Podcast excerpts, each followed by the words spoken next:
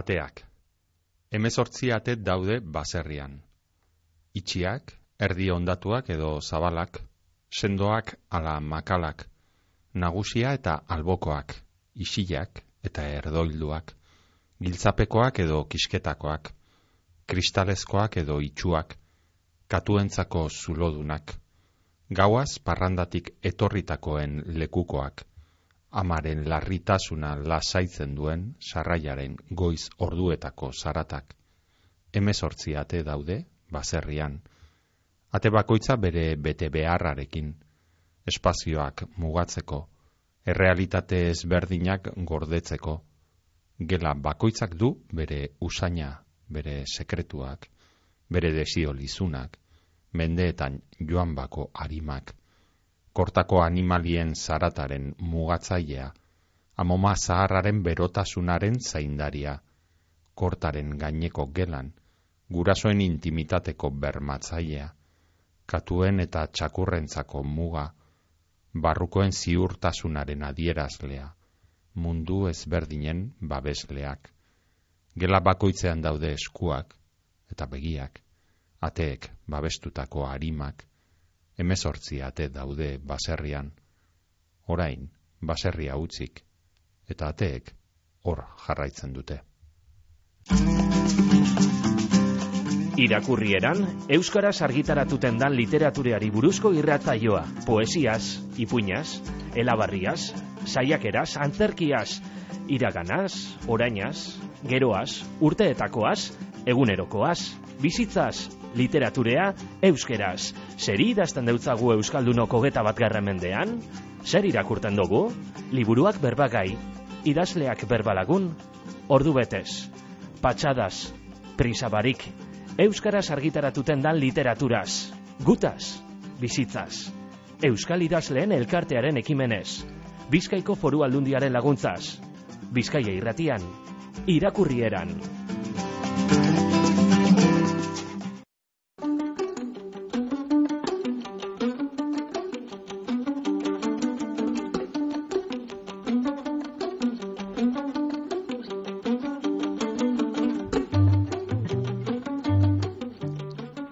Oskar Gaztelu Bilbaoren baserria uzten poema liburua izango dugu gaur berbagai irakurrieran.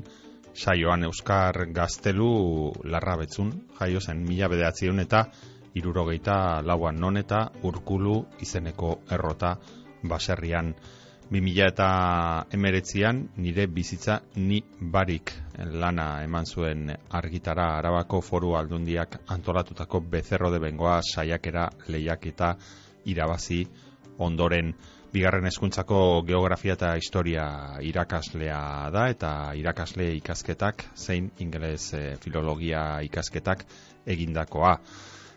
Eriotzari aurre aurrez aurre begira saiakera liburua etorri zen ondoren 2000 eta hogeita bian. Iaz Miguel de Unamuno Bilboko udalak antolatzen dauen saiakera e, saria irabazi ostean ereinek eman eban esan bezala argitara 2000 eta hogeita bian. Iaz eta aurten berriro beste sari bat irabazi du Oscar Gazteluk Ernestina de Txampursin poesia lehiaketa arabako foru aldundiak antolatzen dauena.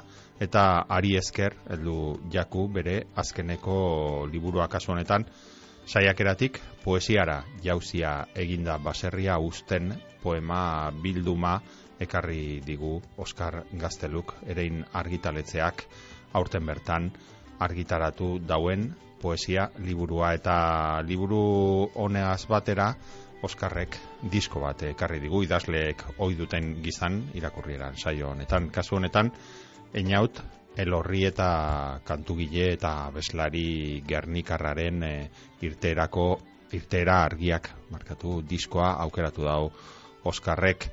Einaut elorri eta zamezela gernikan e, jaio zen eta hasiera hasieran lugarri taldeko abeslaria izan zen. Ondoren, mila bedatzen da laragoita maseiko udazkenean, Jon Mikel Arronategi eskizuko basu jotzailearekin elkartu eta biek sortu ebazan, oso ezaguna dan, kentzazpi taldea. 2000 eta amairur arte ibili izan, kentzazpikoak ibili ziran, gora eta bera musika sortzen eta kontzertuak eskaintzen. Eta 2000 eta amairu hartan, egin telorritak bakarkako bideari ekitea erabaki eban. Eta 2000 eta amairu hartatik, ba hainbat disko eman ditu argitara. Bost hain zuzen bakarkako ibilbide horretan. Gaur entzungo doguna laugarrena da irtera argiak elkarrek argitaratu emana 2000 eta emeretzian horren ondoren ere iaz e, e, atera dago. Azkeneko diskoa, inautelorritak, fantasia izenekoa, baina gaurkoan irtera argiak entzungo dugu estudioko pop rock diskoa eta disko oso intimista eta baduena ezaugarri berezi bat eta da kanta kantetako asko poetek egindakoak idatzitakoak direla. Bernardo Atxaga, Usu Alberdi, Joseba Zarrenandia edo Jose Luis Otamendi poeten letrez egindako kantak daude irtera argiak disko honetan. Eta gaur, disko horretako pare bat kantu entzungo dugu. Hemen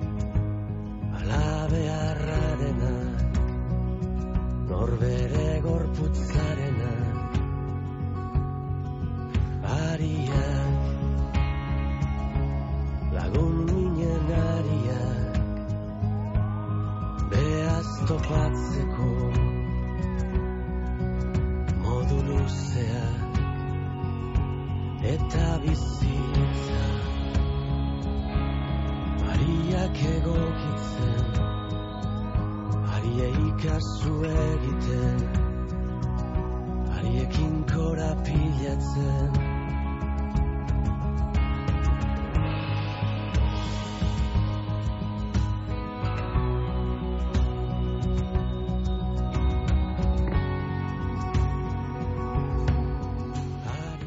Oskar Gaztelu ondo etorri bizkaia erratira, eta eskerrik asko, guga zegotearen, tartetxo hau hartzaren, hemen e, zeure liburuaz berba egiteko.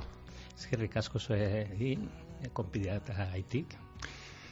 Hasi gara, inaut elorritaren e, irtera argiak, diskoko ariak kanta entzuten, hori aukeratu duzu mm gaurko zaiorako Oskar, ez dakit, e, bueno, baduen loturarik, edo ikusten diozun loturarik, zure poema liburu honekin, edo bestela ere gustatzen zaizulako aukeratu duzu, edo... Bai, bueno, nik e, kanta hau entzun nuenean, esan nuen, hau da, hau da nik e, behar nuen kanta. Ze, azkenean, e, historia hau, e, poema bilduma hau, baserri inguruko e, historia bat da. E, baserria, azkenean, dana daki zelan dauden, e, momentu honetan, baserriak daude, ba, erdi usten, e, jausten, eta baserren inguruan historia handi daude. Mm? gure kasu da, izate baterako, ez da? Mm. Ama joan zen orain dela la urte, horren eh, ondorioz, zer da, ba, baserrian dago, hor guk beste aldetik prozesu bat bizi zen dugu, prozesu hori da, e, nola baiteko dolu prozeso baten ematen direnean e, etxeetan, eta bueno, zer esanik ez e, baserri batetan mm. emon daiteken e, prozeso bat, ez da? adana alde batetik e, itxi iten dozu, hmm. alde egiten dozu. Hmm. Behar badani ez naz izen baserritarra, baserrian bizi izen hmm. arren, eta orduan e, alde egin da egon naz, baina bueno. Eta beste aldetik e, utzitu egin behar da.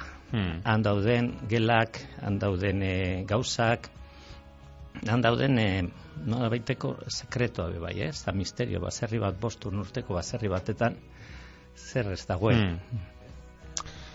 Horrekin lotuta einauten e, kanta hau bebai, ez dakit normalean e, musika zalea zare, musika gustoko duzun, ez dakit irakurt, irakurri ez, idazteko orduan musika erabiltzen duzun, jartzen duzun. Hmm. Bueno, ni musika zalenaz, ni pentsetan dute gehienak musika zalea garela gizaki garen bitartean, e, baina ez naz musika aditua. Mm. Eta idazterakoan e, e, musika e, instrumentala izan beharko ligateke. Alan da guzti, bai, izilian idaztea ez da erreza, ze iziltasuna non dago, eh? Mm. iziltasuna topatzea, alde batetik barrutik mogitzen diren zaratak, eta gero kanpoti dauden zaratak, hori, ba, ekide zina dire, ez? Orduen, eh, nik e, egiten duana da, bildu materiala, eta gero horrekin, e, ba, birmoldatu, mm, e, horrazketa desberdinak emon, eta behar bada azkenekoetan bai bilatzen dutolako musika bat e, berarikin doana. Mm zer, eh, zer gehiago atara, atara aldudan barrutik. Mm hemen egiten dugu normalean e, alako egiten ari gara, pizkanaka, pizkanaka, idazleak etorri ala, alako zailkapen bat, eh? musika erabiltzen dutenak, idazteko, idazteko orduan, saia mm. izaten da batzuetan, ez, asko esaten dute, ba, behar bada erabiltzekotan hori ez, letrarik ez daukan zerbait, edo beste hizkuntza batean, ez, ez nahazteko e, burua letra entzuten, eta hor joaten zaizulako gogoa, edo isiltasuna, baina hemen ireki diguzu oso zera interesgarri bat, arrakala interesgarri bat, zeisiltasuna, ia zan, ez dakit, eh, gure gizartean behintzat, eh, ez dakit inon ba ote dagoen erabateko isiltasunik, edo, ez dakit baserri batean behar bada, egon liteke isiltasunen bat, edo utzik dagoen baserri batean, igual. Bai, eh, edo ez. Ez dago, ez dago, ez dago isiltasun hori. E, baserrian daude beste zarata batzuk. Hmm. Eta beste zarata horiek, e, ba, azkenean nik bizitut baserria, e, gizakiok, ba, norbait, e, olako galera bat dugunean, orduen e, historia bat e, hmm. martzan azten da, ezta? Eta horretarako, e, ni bintzate sentitu duan izen da, e, gizakiok e, babestu gabekoak garela. Hau da, aziratik, eko basulotara, e, zua, eta baserria e, horren hor kokatzen du nik, ez? Erdigune bat, eh? baserria berez, babestoki bat izan da, mm. eta baserriak bere daukan e, ba, balore ekonomiko, soziala, eta antropologikoa bebai. Eta beste aldetik, baserra izan da, e, bide bat e, naturarekin e, bizitzeko. Mm? Naturarekin e, baserretarrak izan duen harremana e, e, menperatzeko izan da, e, behar izan duelako. Behar bada, haiek egin zutena egin barik, gu ez ginak hmm. egongo hemen, ez da? Ode, baserre hau da e, burdinoan labat. Orduen, proto-industria, hmm. bintzat Euskal Herrian, hortik e, oinarritzen da, ez? Hmm. Baserria usten, hor joko bat dago, usten, usten, ez? E, bi itzoien artean, hola du izenburua zure liburuak, baina, bueno, esan ditugu ja gauza asko, liburuaren e, barruan aurkituko dugunaren inguruan, baina gehiago sakondu horretik horretan, beti gustatzen jaku geldia ditxo bat egitea, e, liburuen azaletan, iruditzen zaizkigulako, bueno, ba, azkenean deigarriak eta irakurleak ere ba, lehenengo begi kolpe batean ikusten duen e, lehenbiziko gauza izaten da liburu baten azala zure kasuan ezin zuen bestela izan eta baserri bat agertzen da ez dakite urkulu baserria den edo beste bat den eta ez dakite zeran egin zenuten zera portada aukeratzeko ibilbidea eta nola iritsi zineten e, irudi honetara. Bueno, e, baserri hori urkulu da, bai. E, ikusi nuenean ba, ba, horre zeinen dan izenburua hmm. hori nire buru gorkeri bat izan da punto batetan ze editorialakoak edo ba, hori hauskatzeko claro. zailtasuna ba, bueno, ba, bizkaeraz itzi eta eta utzi eta hor hmm. desberdintzen dugu behar bada batuaz hmm. hor dago zeta eta ezen artean hmm. Eta baserri hori da, eta da nik atara noen argazki bat orain dela e, bost urte. Orain dikama bizizanean, eta edurra. Edurra bai. be ez da inarreza rapatzea. Orduen edurra, ze, oso zabirleten zalean arni, hmm. edurrak ze, zer esan nahi aduen, ez da? E, negua, dena geldirik, ba, azkenen eriotza, nik lehendik daukat beste zaiakera bat eriotzari aurrez aurre begira, eta hori dana ekartzen duena, ezta? Ekartzen duena, gero azkenean e, negua maitzen da, behar bada ez dator udaberria, Hmm. negua maitzu egiten da, ez da? Hmm. Ze nire amak hori beti esaten zuen, ba, gero ne, e, udaberrian dana berriro martxan ipinten da. Hmm. Aipatu dozu, ez, e, azalean daukagun beste osagai garrantzitsu bat izenburua da, baserria usten hori, itz, joko horregaz. E, ez dakite izenburu hau hasieratik bazen neukan, edo gero poemak idatzi ala etorri zitzaizun, edo nola, nola izan zen prozesu hori. Bueno, poemak e, eginda daude eh, momentu desberdinetan. Hmm. Osea, batzutan ni nahiko barrien naiz mundu honetan, bai, kontu da, e, lehen hor saiakera bi ditut, eta Mm. saiakera aurrekoa eriotzen inguruan, bazegoen olako atal bat e, baserria usten, ez da? Non kontatzen nuen e, zelan, e, ba, bueno, baserria e, edo edo zein eraikuntza personak e, lehenengo perso, ba, guraso bat doa, gero bestea, Erdoen, bat doanean, ba, moldatzen gara, ez, bestea zaindu egiten dugu. Bai, bigarrena doanean, guraso bari gauz. Orduen ja, ba, azkenen guraso gure olako elemento mitiko batzu dira, ez da? Gu, gutaz dana dakite, ez? Hmm. Jaie, jaio aurretik, Hmm. eh, jaio ginenetik, eta haiek doazenean bagaldu iten du gure historiatik eh, horri batzuk, ez? Eta orduen, eh, azten da, prozesu bat, non prozesu horretan, e, ba, gelak e, ustu behar dire, eta sartzen zara gela batzutan oso intimoak direnak, ez? Ba, gurasoak han daukaten erropa antolastuta, daukaten karpetak, eta segurazki pentsatuta inoiz haiek agerien ezila geldituko, ezta? Eta hor, hor da, hortan datza pizka bat, e, bai simbolo, simbolikoki, baina baita be, e, reala da, ezta? E, hango tresneria guztia Mm. atara behar da.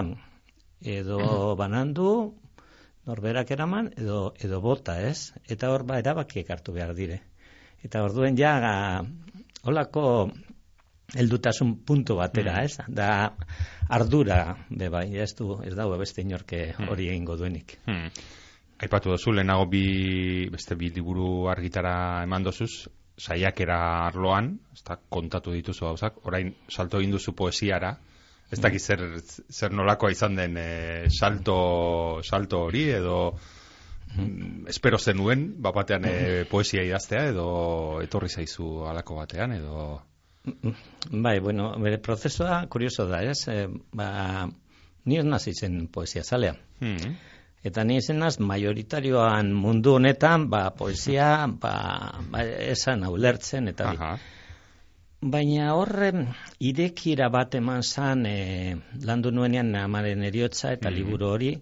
Eta irekira horretan, mai konturatu naiz, ba, gure e, mendebaldeko pentsamentuan, dana nahi e, oituegi gaudela, ba, dena objetibizatzen, ezta? Mm. Ben, a- azaldu behar da, datua bildu, zailkatu, eta dana. Hori maila batetan e, ineban, e, bai liburu baten e, zaiakenan da bestean be bai. Baina zerbait e, falta zan, eta orduen e, e, konturatu nintzen, e, hori dana, esan du dana, egiten dana, ba, zaiakera batetan, edo ba, mundu zientifikotik, e, zerbait gehiago behar nuen. Eta ba, errealitatea bestera batera ikustea. Eta poesiak horren aukera.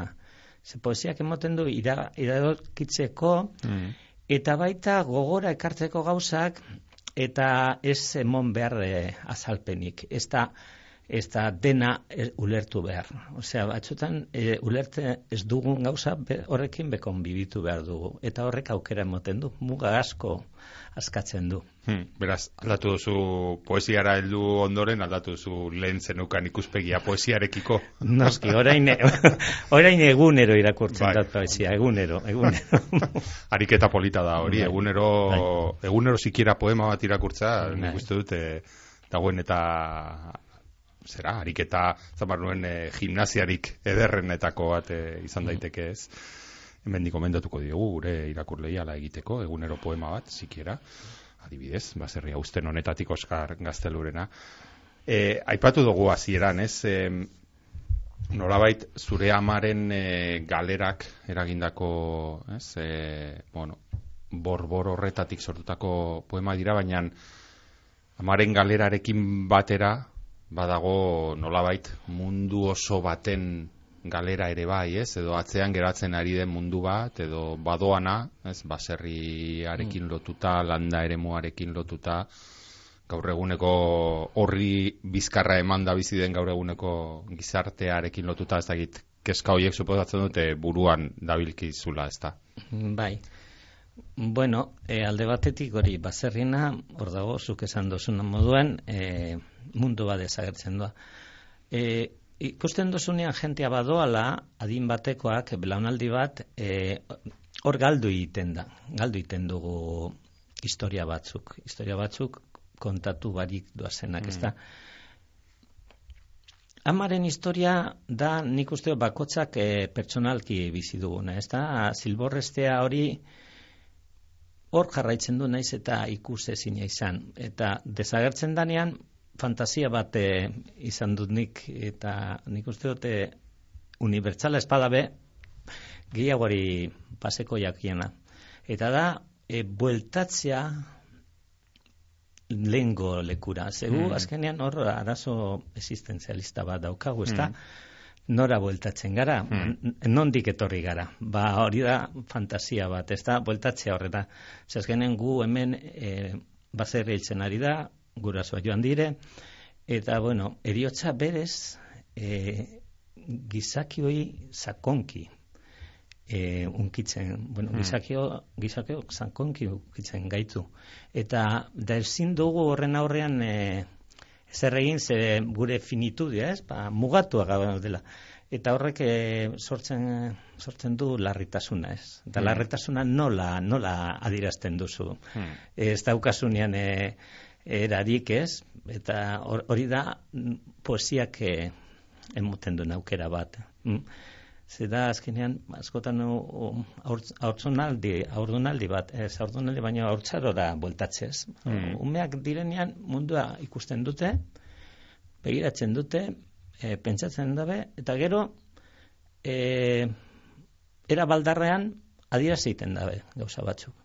Urek azkenean, e, konta ezineko gauzak nahi dute kontatu. Eta nik uste poesia hori dela. Hmm. Hor, a ber, nola harrapatu aldugun, harrapatu ezina. Hmm. Ederra benetan. E, ez dakit, bueno, galdera oso zail bat egingo dizut. Ze askotan hemen saio honetan ere, ba, bueno, alako badoan mundu horren inguruan, ez, e, hitz egiten egon gara, gogoan dut, ba, leire milikoak e, egin zuen, ez, landa ere muko emakumeen inguruko saiakera bat, oso interesgarria, horren inguruan egon ginen berbetan, duela gutxi ere bai, em, zera, bar gloria liburuaren arira ere, ba, horrek ere islatzen duelako behar ba, ez, ba, kaltzen ari den, ez, e, mundu bat ezela. Ez dakite, zer egin aldugun, badoan mundu horrekin, edo zerbait egiteri dagoen, edo zerbait egin behar den, edo besteri gabe joaten utzi behar zaion, naiz eta oso ondo ez dakidan zer da torren, e, naiz eta ondo ez dakigun zer da torren, ez, baina ez dakizen izango litzatekeen e, jokabide ez dakit zintzo bat edo badoan mundu horrekiko, ez dakizuk badakizun.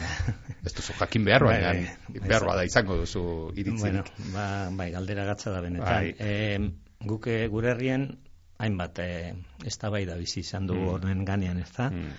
Eta bai instituzioetatik, eta bai ba, taldetatik, eta bueno, da baserrin gurun bizi izan dutena, alegin du dira hau bultzatzez, Bai, batzutan e, gauza batzuk ja bere momentua okidabe eta bere historia daukie eta bestera batera egin beharko dira, ez? Bestera batera. Nik esperientzia kurioso bat daukat, ze nire baserria alokatzerako nago eta mm. ba, paraguaio batzukin elkartu naiz, eta paraguaio hauek dire oso familia handiak. Mm. Eta ba, bueno, eh, haiek nahi dute uren artean, ba, uren e, jaitxoak egin, hmm. leku handi bat izaten, izan, eta eta niritzat, ora, bentsat, e, irten bide bat izango zen, olako jenteari bidea eman. Hmm. Bidea eman, eta ba, azkenean gu gure familiak edo bueno, ba, prototipoa daudenak hmm. gero eta nuklear ez dakit hmm. badiren edo, bueno, bai, gero eta txikiagoak edo bai. bai orduen eh, badeko zu berreunda piko metro karratuko bi hmm, planta zer egiten, Hmm. zer egiten duguan. Ze Hmm. hori, zegoen pentsatuta animalientzako, zegoen pentsatuta familia handientzako, eta niretzat, edo bentsat den, nire esperientzia izan da, ba, jo, ba, olako pertsona batzuentzako, olako familia handi batentzako, ba, irten bide, eta ni, nik uste dut importantea da eraikuntza bera salbatzea. Hmm. Ze basere jausten ari dira, Hmm. ez du, ba, eh, ba, nahi dugu edo lengo moduan edo bestela ba, ba diru atera edo danalakoa, ez da? Eta mm, badator eh, emigrazioa Hmm. Hmm. Mm, bidea eman beharko dugu Mm. Hmm. eta haiek ilusio daukate. Mm, bai, bai, zalantzari gabe bide polita da. E, ez dakitala ere libratzea daukagun, ez, gure lehen aipatu zu oso modu ederrean, nolabait, ba, gu ere lotuta gaudela horrekin, ez, aizea eta basoa izeneko poeman, ez, esaten duzu, beste ezer ez naiz, zuaitz bat basotik urrundu dena, eta geroago esaten duzu, baina orain, egaz egin behar dut. Hau da, nolabait, ez dakit ez, gogo- gogoratzen dut ez, sarren handiaren, eh, zera, poema, gogoan garri hartan, nolabait, ba, preso egon denaren gogoa kartzelara itzultzen da beti, edo kondenatu bat dara magu bihotzean betiko, edo zelako gauza bat ez, nolabait, zu urkulu baserrian jaiotakoa zara, ez dakit eh, urkulu baserria ja zure bizitzan betirako egongo den desagertu arren, edo zati bat desagertu den arren, oraindik fizikoki ez, baina historia bat joan da hor, Hala ere, beti egongo zara kate horri lotuta nola baita edo. Bai, ba, hori da gure historia. E, gure historia hor dago, gure, eta onartua behar izan da. Askotan, mm, mm, dauka sensazio bat, ba, gure gurasoak e, gauza asko, ba, ez, ba, ez dabe ondo egin, eta, ba, bueno, eskuntza ez da izen egokia, e, ba, haiek e, eman dozkuen e, aholkoak ez, ez dirizen e, zuzenenak. Kontu da, historia gu, historiarekin egin da gaude. Eta gure historia da, non jaioa izan gara, izan garen, e, no, non bizi, ba, nire sensazioa beti da, baserrian bizi zena zela, eta ez nazela izen baserritarra. Hmm. Eta hor, transizio hori bizi izan dut, zen nire aita behaz izan ja e, labe garaietan lan egiten, Hmm. orduan e, e, guztiz e, hor baserrian lan egitetik, ja Hmm. ba, urtetan hasi izan jentea. Hmm. Orduan horre transizio bat dago, eta transizio horren e, gugu ba, azkeneko kateko parte bat izan gaitezke. Ez da, ba, nik behintzat nire idea da kontatzea eta Hmm. hmm. aldik eta ba, e, er, era erromantikoan ipini barik asuntua, Hmm. ez? E, baserria e, badauka bere gauza be bai, ez? Hmm. Badauka bere zailtasunak eta Bizi modu gogorra da. bai, bai. Ni beti ikusten dut hori handia peli e, Bai, horretan bai. nola, nola marrasten duen baserria, ez? E, banandu behar, anaien artean, matrakak, eta, bueno, baserria bere Babilonia daukate be bai, ez? Honeki, goienek idazten zuena, ez? Hmm, Ba, hmm. Babilonia, osea, sakabanak eta asko daude hor, Hmm. e, ba, lehen esan dudan e, sekretuak, ez da? Azarreak, eta hori bera da baserrien parte bat. Hmm. Hori izan da holan be, ala ere, gure altxorra izan da. Hmm. Zalantzari gabe hortik gatoz, nolabait, Bai. ezta? Em, ez dakit baute duzun, eh, bueno, behar bada erromantikoki planteatuta galdera hau, eh? Halako ez, ez dakit damu esan edo damu txiki bat edo momenturen batean irudikatu ote duzun zure burua eh, baserrian jarraituta da baserriko bizitzan eh, aurrera eginda zuk zeuk, ez? Aukera ura hartuta edo berriro hasi izan al izango bazenu bizitza. Ez dakit Ja. eh, esaten duzun, "Mm, ba igual geratuko nintzen eh, baserrian, baserri bizimoduarekin aurrera egiten. Bai. Erromantiko egia igual, ez? bai, bai. Bai, zen bizi izan dut. E, oraindik nire irudimenan barruan dago goizeko zazpiretan e, kantinan ahotz, e, hotza, e, behiak, e, e, zarata, pekotzak, Ho- hori horrela zan, horrela zan, eta eta matrakak eta hori ba, basarreko parte bat izan da. Orduan, nik eh, badago jentea olako proiektorekin e, ba, animatu eta eta sinesten dut. Hmm.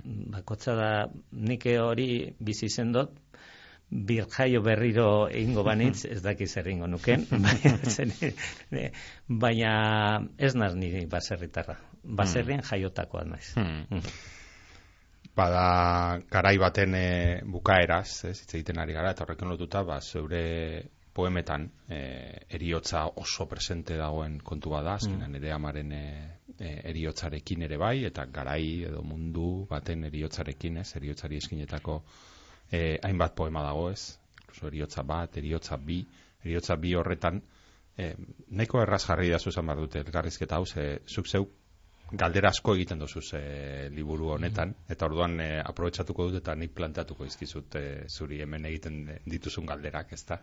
Eta hemen eriotza bi izeneko e, poema honetan, ez, bukaeran esaten duzu, azkenean, ba, eriotzerantzako eta lehen aipatu dugu, ez, e, nolait, gure bizitzak, finitoak dira, momentu batean bukatuko dira, eta denbora gutxi geratzen zaigu, e, horra iristeko, ez, eta zuk planteatzen duzu. Zer egiten dut geratzen zaidan denbora gutxi honekin? Zer egin behar dugu geratzen zaigun denbora gutxi honekin bizitzan? Ba, bizi. E, e, kontua da, eriotza maizu bada. Mm, mm, jendeari, e, orokorrean, e, ez jako guztetan e, honetaz e, berba ez da, ni esperientzia horrela da, baina, baina, e, eriotza beti dago hor, lantzeamen no, lan ikutu bat e, egiten, egiten dau, beste batzutan, e, espero ez da norbait joaten da, eta horrek e, aukera emoten du e, hausnarketa egiteko. Eta hausnarketa da eriotza presente izatea, hmm baina ez haren menpegotea. Baina, importante da presente izatea, ze guk daukon balore hemen garen gizaki tenifikatu honetan, bada etekin ateratzea, hmm. irudia, hori dana bapatean aldatu egiten da, eta bapatean e, ez erean ez da gelditzen, ez dago ardurarik, be.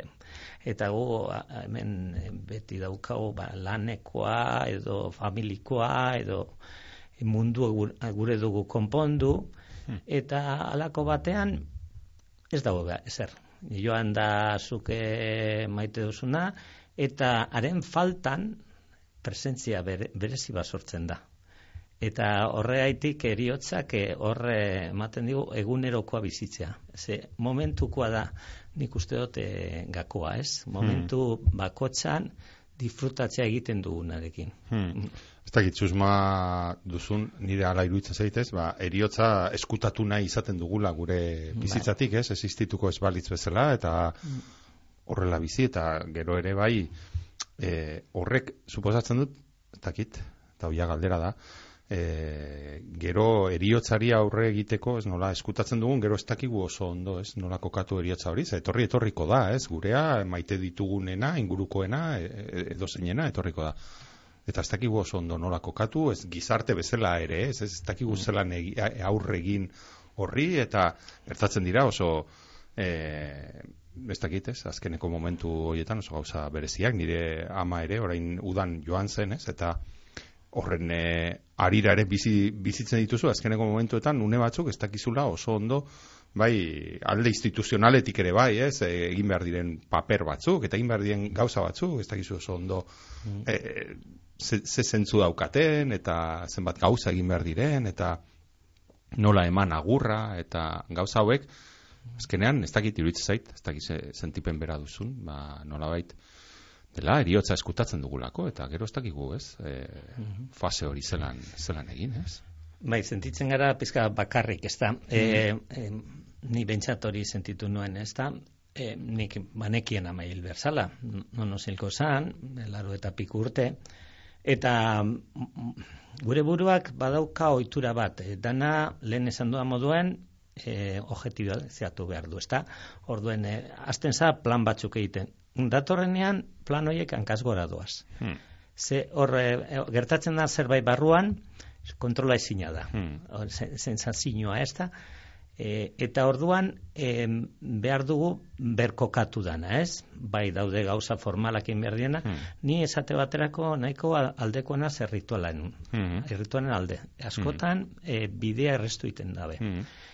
Eta gero beste aldetik, nik ikasi neban gandik naturari begira.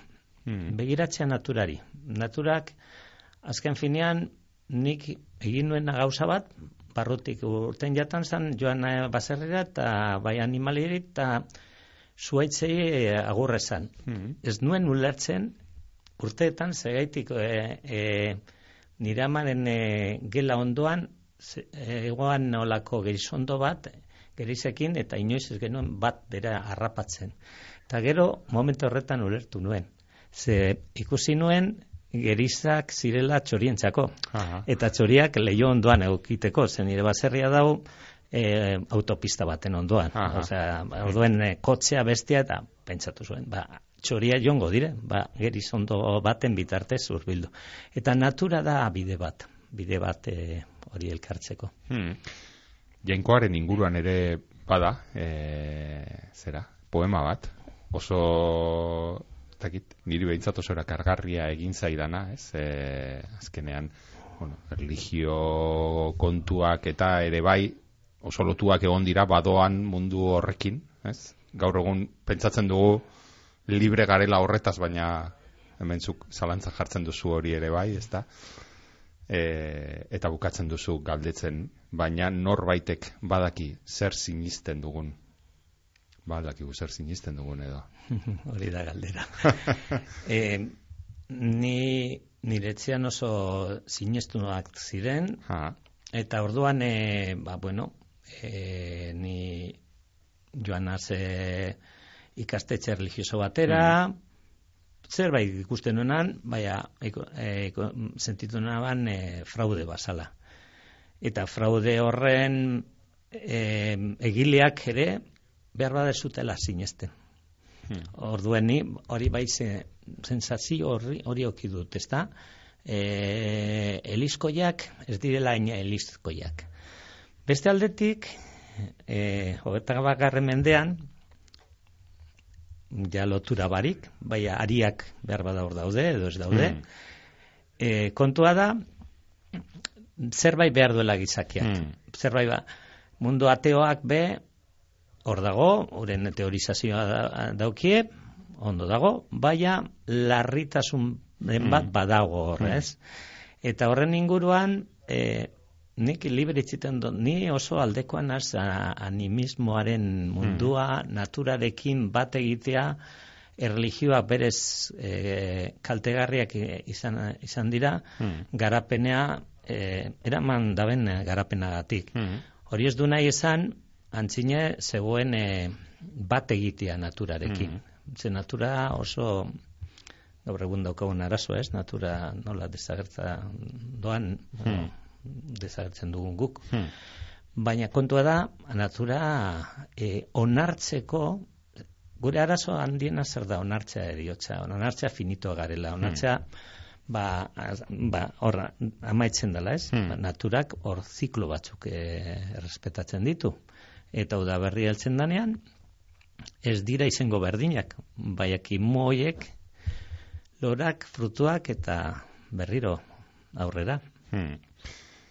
Horrekin e, lotuta bada beste edo eriotzarekin lotuta, ez, e, bada egiten duzu alako alderak eta bat, eriotza eta bakardadearen artean, ezta? Eriotza ote da bakardadearen beste izena. Gaur egun ere, gero eta lehen aipatu dugun kontuen gatik ere bai, ezta? E, familiaren eredua ere askoa aldatzen ari da, gero gizartea ere bai, ez? Gero eta bakarrago gaude, ez? Eta ez dakit horrek, nolabait, baote dakarkigun gizakioi, azken batean animalia sozialak garagu, eta ez dakit baote dakarkigun bizitzan bertan hilda egoteko, ez modu hori dela bakarrik egotearena, ez horren inguruan ere badago kezka bat edo. Bai. Jaio bakarrik egiten gara. Hmm. Eta hil ere bai. Eta hmm. horri da gure trajektoriaen hasiera eta hmm. maiera. Kontu da bizitzan esete gauzen ere bakarrik. Hm? E, badaukagu elkar, elkartzea, hainbat elkartze, hainbat momentu jentearekin, baina bakardadea mm, bada gai sakon bat. Batzutan, uste dut, e, hor dagoen egoak be bultatzen gaituela, bilatzen, ematen dan konsumismo bebai, ez da? Hmm. Etxean bakarri zauz eta irrati epinita, telebista, hmm. bestia, musika, bakarrik egotea ere e, komplexoa da. E, bakarrik egotea e, berez, askotan hobea goitzaten da hmm. kompainia. Hori nik esperimentatu nire lanean eriotzarenean, nola jentea hilzorian dagoenean, hmm behar du norbaitekin egotea, baina norbait horrek lagunduko dautzona. Hmm. Hau da, e, entzune ingo dautzona. Segure hmm. aukera bakardadearen aurrean, da e, topaketa toki bat izatea, beintza kontatzeko gertatzen jakuna. Hmm. Zeka, nik hemen egin dudan ariketa bat da, norbaitek esan da, ostan, ja, bazelan kontatzen duzu horre gauzak, horrek gauzak e, pertsonala dire. Baina, norberaren esperientzia kontatzen dozunean, azkenen horrekin indar bat eh, hmm. ematen dutzu, ze egi bat dago, nire egia, eta gero beste aldetik, nire helburua da, beste norbaitil laguntzen badautxo honek, ikusteko baitu, beste bat dago nire moduan, hori nik bizi dut ba, lagun bat dauka minbiziarekin, eta nor kulertuko du hori, ba, beste bat minbizia daukana. Hmm. Eta hor behar dugu sare bat, ez? Eguzuk esan duzun modun soziala gara, eta sare horiek eh, indartu behar dugu ulertzeko bat abesteari. Hmm. hmm. Zin bada besteri, be? Hmm. Azkenean, e, nolabait, hemen ere, ez, bizitza izeneko poeman, ez, gutxi gora bera, ez, ez duzu azken batean, ba, bueno, kontakizunak gara, ez, hau da, ipuin bat, e, ipuinak sortzen ditugu, nolabait, ez, edo kontakizun bat sortzen dugu, ba, geure buruak azaltzeko, nondi zen, eta noragoa zen ez dakit, baina nora joan nahiko genukeen, ez, eta esaten duzu hemen, ez, ipuin bat eta amets bat ere ditugu, ametsa bizi dugu, gure familiaren ipuina sortu behar dugu, ipuin hori gure aurretik dago, ipuinak kontatzen digu. Ez dakit e, zer ipuin kontatuko diegun argi dago ze ipuin gutxo gora bera, ez, iritsi zaigun, ze ipuin sortu dugun gure aurrekoekin, ez dakit e, inoiz pentsatu alduzun, ze ipuin kontatuko duten gure ondorengoek, hmm. gu barne hartzen gaituena, ez dakite erraz jarri ote diegun, Bueno, guk egin behar duguna gurea da. Mm. E, azkenean, galdera potoloa da zertarako gauden hemen. Mm. Ez dakit noragoa zen, nondi zen, bai zertarako hori hmm. da galdera. Eta nik, behintzat, eldunaz toki batera non pentsatzen dut e, e, sortzeko zerbait. Zerbait sortzeko e, ez izatetik izatera da heltzen dana, ez da? Orden horren guke gure erantzunkizuna izango da, guke e, torri jakun guztiarekin, zerbait sortzea mundu honetan alik eta egokiago kokatu, kokatu alizateko, ez da, naturarekin eta inguru guztiarekin. Eta kontua da, guk izin dugu kontrolatu zer datorren gero. Hmm. Guk gurea be, ondo betetzen badugu, ba hori izango da guk e, itziko dugun e, erentzia hmm. eta altxorra edo ez hain altxorra. Hmm. Zalantzari, gabe, bukaera ipuin, oza, ipuin e, poesia liburuaren bukaeran, ez, bada azken bidaia izeneko poema. Eta gutxi gora bera, bueno, laburu hiltzen du, e, bueno, mintzaga izan ditugun kontuak, ez, bada apaldi bat oso ederra, ez dut jakingo, baina patuari eskatzen diot, toki honetatik irten aurretik jakin nahi dudala, zergatik lur honek bere besoetan eduki nauen, zergatik hizkuntza hau dudan mintzatu, eta zer nahi duen esan gauak bere izarrekin, eta nire bihotzak, zer nahi duen esan nire bihotzaren taupada zendoak. Ez duzu jakingo. Ez, e, baina e, nik okidut mm, olako maizu bat e, e, asko erakutsi doztena, eta berak definitzen zuen zoriontasuna, gu beti bilatzen dugun hmm. zoriontasun hau, oda txeriztxalakani da, Hmm. da arabe bat. Hmm. Eta berak esan, esaten eban, e, ni de momentu zoriontzuena izan da, ama hilatenean sentitu nuen minarekin eta maitasun aldi berean. Aha. Eta orduan, e, azkenean gauzak ezin dire jakin nora, nora guazen, ez da? Beti askotan nik nire buruari galdetu gautzat, ez da? Ba, zer egiten dut hemen, ez? Zer gaitik nagoen e, ba, urkulun, o larrabetxun, edo Bizkaian, Euskal Herrian, zer gaitik ez beste toki batetan. Bueno, erantzunik ez da. Erantzunik ez da, ba, hemen ez da, ez dakigu egongo danik be, baina, bueno, galderak egitea da beste galdera batzu sortzeko. Hmm. Galdera asko sortu zaizkigu zure zure poemak irakurrita egia esan e, oso, oso gustora irakurri dugu gainera. Ez dakit zu ere, bueno, idatzi ondoren gustora geratu zaren e, idatzitako poema hauekin orain behiratzen diozun eta esatu duzu, bueno, hau zen nik idatzi nahi nuena. Berriro e, irakurtzen dugunean zalantzak sortzen dira. Batzutan, e, esaten dut, ba, ze, hortera izan zen, ez da? ba, lorak eta hori. Lorak, niretz, loreak niretzat e, e, izan dire aurkikuntza bat, ora, e, poesia bezala. Nik ez nuen, ez nuen ulertzen amak Hmm. zer, zergaitik hainbeste denpora loran inguruan.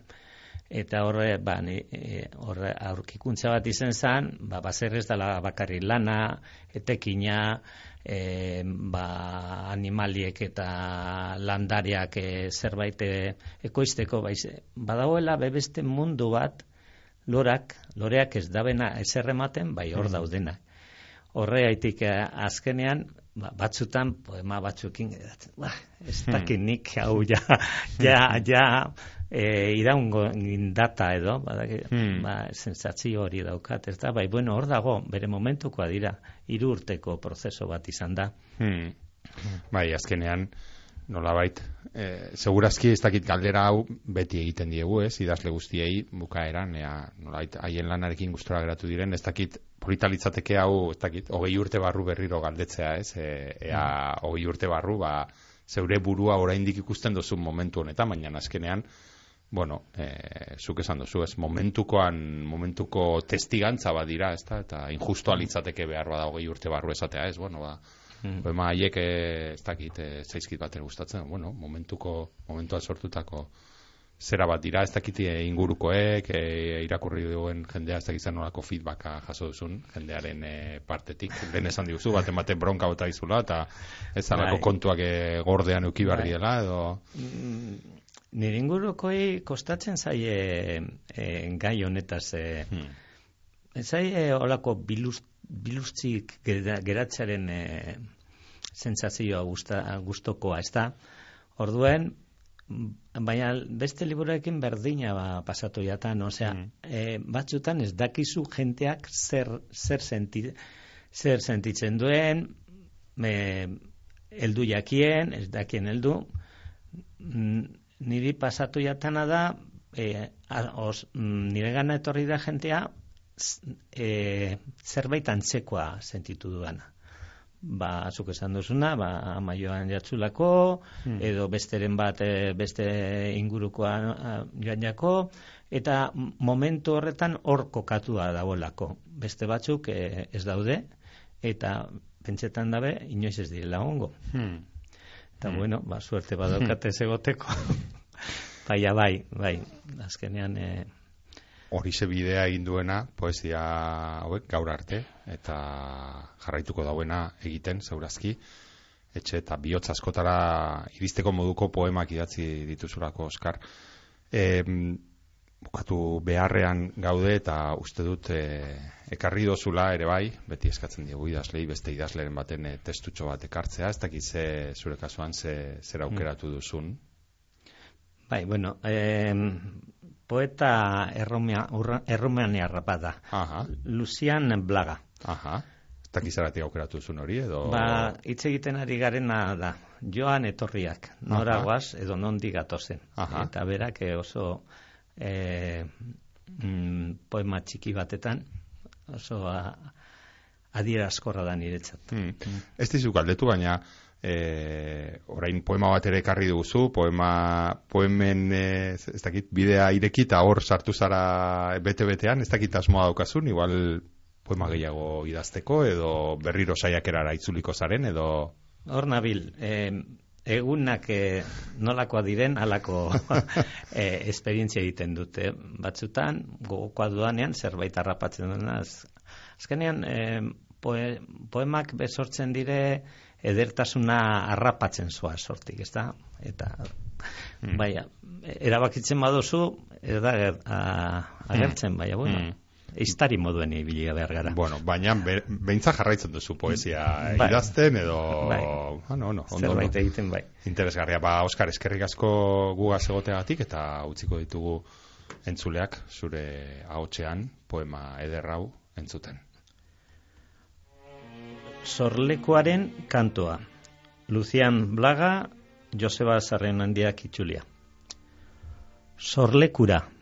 Iturrira laino giza soilik itzultzen dira urak. Sorlekura, iturrira oroimenez soilik itzultzen dire bideak. Oi, ur eta lainoak, bideak eta oroiminak, zer izanen naiz ni bihar iturrira sorlekura itzultzean? Oroimina izanen naiz? Lainoa izanen naiz?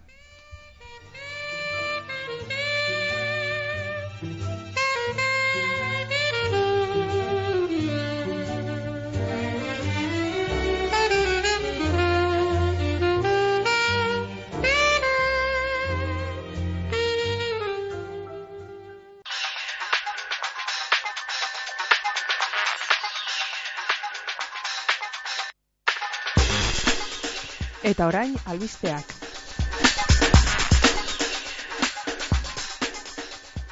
Ez dugu gaurko saioa amaitu nahi gogoratu gabe, martzan dela, asteburu honetan, zarautzen literaturia, izeneko literatur azoka, bueno, azoka baino askoz gehiago izan ere, programa itarau zabala daukate antolatuta liburuaren, literaturaren, inguruan urtero urtero zarautzen e, ospatzen da. Hasiera batean e, azokau e, larrabetzun egiten zen, gure gaurko gonbidatuaren herrian, gero zarautza egin zuten aldaketa eta badira urtetxo batzuk, han zarautzen ospatzen dela literaturia. Ostiralean e, jarri zen e, martxan, baina e, gaur bertan e, larun batean badira hainbat ekitaldi eta oraindik bihar ere bai etengabe dagoena, liburu azoka da e, zarautz, zarautzko kaleetan, liburuak ikusi eta dastatu eta erosi eta etxera eramateko e, aukera aparta baina horrez gain esan dugun e, bezala, hainbat e, ekitaldi ere antolatu dabez, liburuaren eta literaturaren e, inguruan. Gaur bertan maiatzak dituen honetan e, larun batez seietan hitz etzana performance literarioa ikusteko aukera egongo da, Ane Garzia eta Eider Perezen eskutik, eta ondoren e, kalakan, e, kalakan taldearen ahotsez ikuskizuna, e, bestetik e, esan bezala azoka daukazue, eta baita liburu aurkezpenak ere bai, ahotsenea gunean, durango egiten den e, azokarekin batera, hemen ere, ahotsenea gunea egoten da, eta liburu aurkezpenak dituzue, zeietan hasi eta sortziak bitartean. Bihar ere, segiko du egitarabak, bihar bukatuko da literaturia maiatzaren zazpian igandean eta modelo aretoan goizeko amaiketan mare ilargiari poemak poesia errezitaldi musikatua e, ikusteko aukera izango duzu, eh? Jon Martin aurkezle dela eta Idoia Azurmendi musikari errezitatzen bestalde zei idazle eta zei ikasle ibiliko dira ondoren amabiterdietan biurguneak eta bideak elkarrizketan itziaru arte Usua Paolaza eta Inez Osinagaren mai inguruan eta nola ez, azoka eta liburu aurkezpen gehiago, eguer dira arte ordu bietan, emango baitiote, bukaera literaturiari zarautzen aukera badaukazue oraindik, arratsalde hontan edo bihar eguerdian, egun pasa egiteko, plan ederra.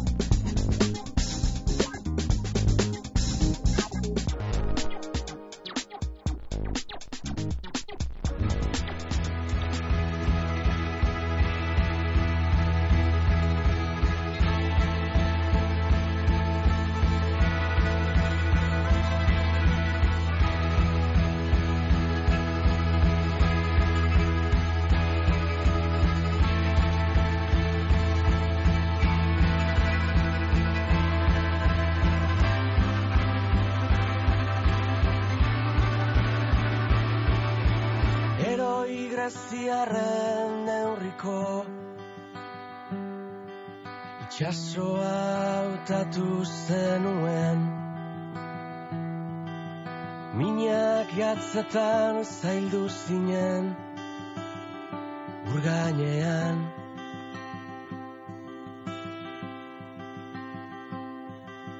Nik nahi nuen zerbait zen eukan Eta onaino gaurkoa entzule letren baserri txikitxo hau den irakurrieran usteko unea iritsi zaigu hortze. Gaurko utzi dizuegun gomendioa Oskar Gazteluren baserria usten gaurko irakurrieran. Saioan badakizuen bezala Euskal Idazleen elkarteak Bizkaia irratiagaz batera egiten dauen e, literaturari buruzko saioa Bizkaiko foru aldundiaren laguntzagaz. Gaurkoan hemen zuekin hasieraztui teknikan eta nineun Mikel Aion mikroaren aurrean datorren eh, astean. Hemen izango gara berriro baserritxo honen ateak irekiko dizkiogu liburu eta idazle berri bati. Bitartean ondo ondo bizi eta aldela asko irakurri.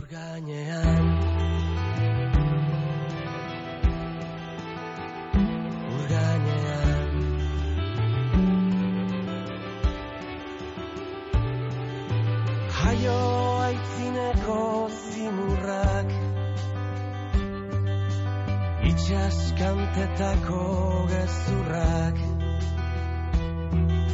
Laino sotile edertzen ziren Urgainean.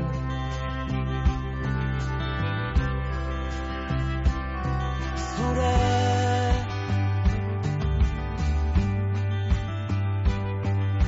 Aukera bakarra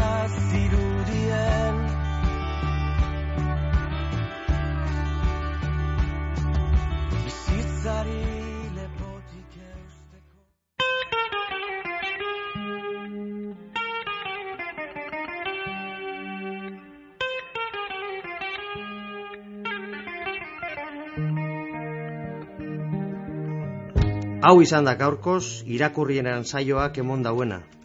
Datorren astean gehiago, hemen, Bizkai irratian. Euskaldun guztionzat, Bizkaitik, Bizkaieraz, geure literaturaz, luze eta zabal jarduteko tarte hau, irakurrieran.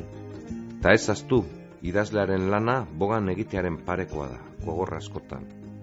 Idazleak idatzitakoa irakurtea ostera etxean lagun arte honean giro epelean egotearen bestekoa da. Atsegin utza. Ba, gure saio hau aditzea zer izan gura geunken eta zuekaz batera ordu betez egan egin alizatea. Eta egaldiaren itzuleran barriro irakurtzen hasteko jakina. Irakurrieran dagota benetakoa atsegina. Datorren aster arte. Ondo izan eta gogoko baduzue, segi gure sintonian. Prophet Ayenma, Shady,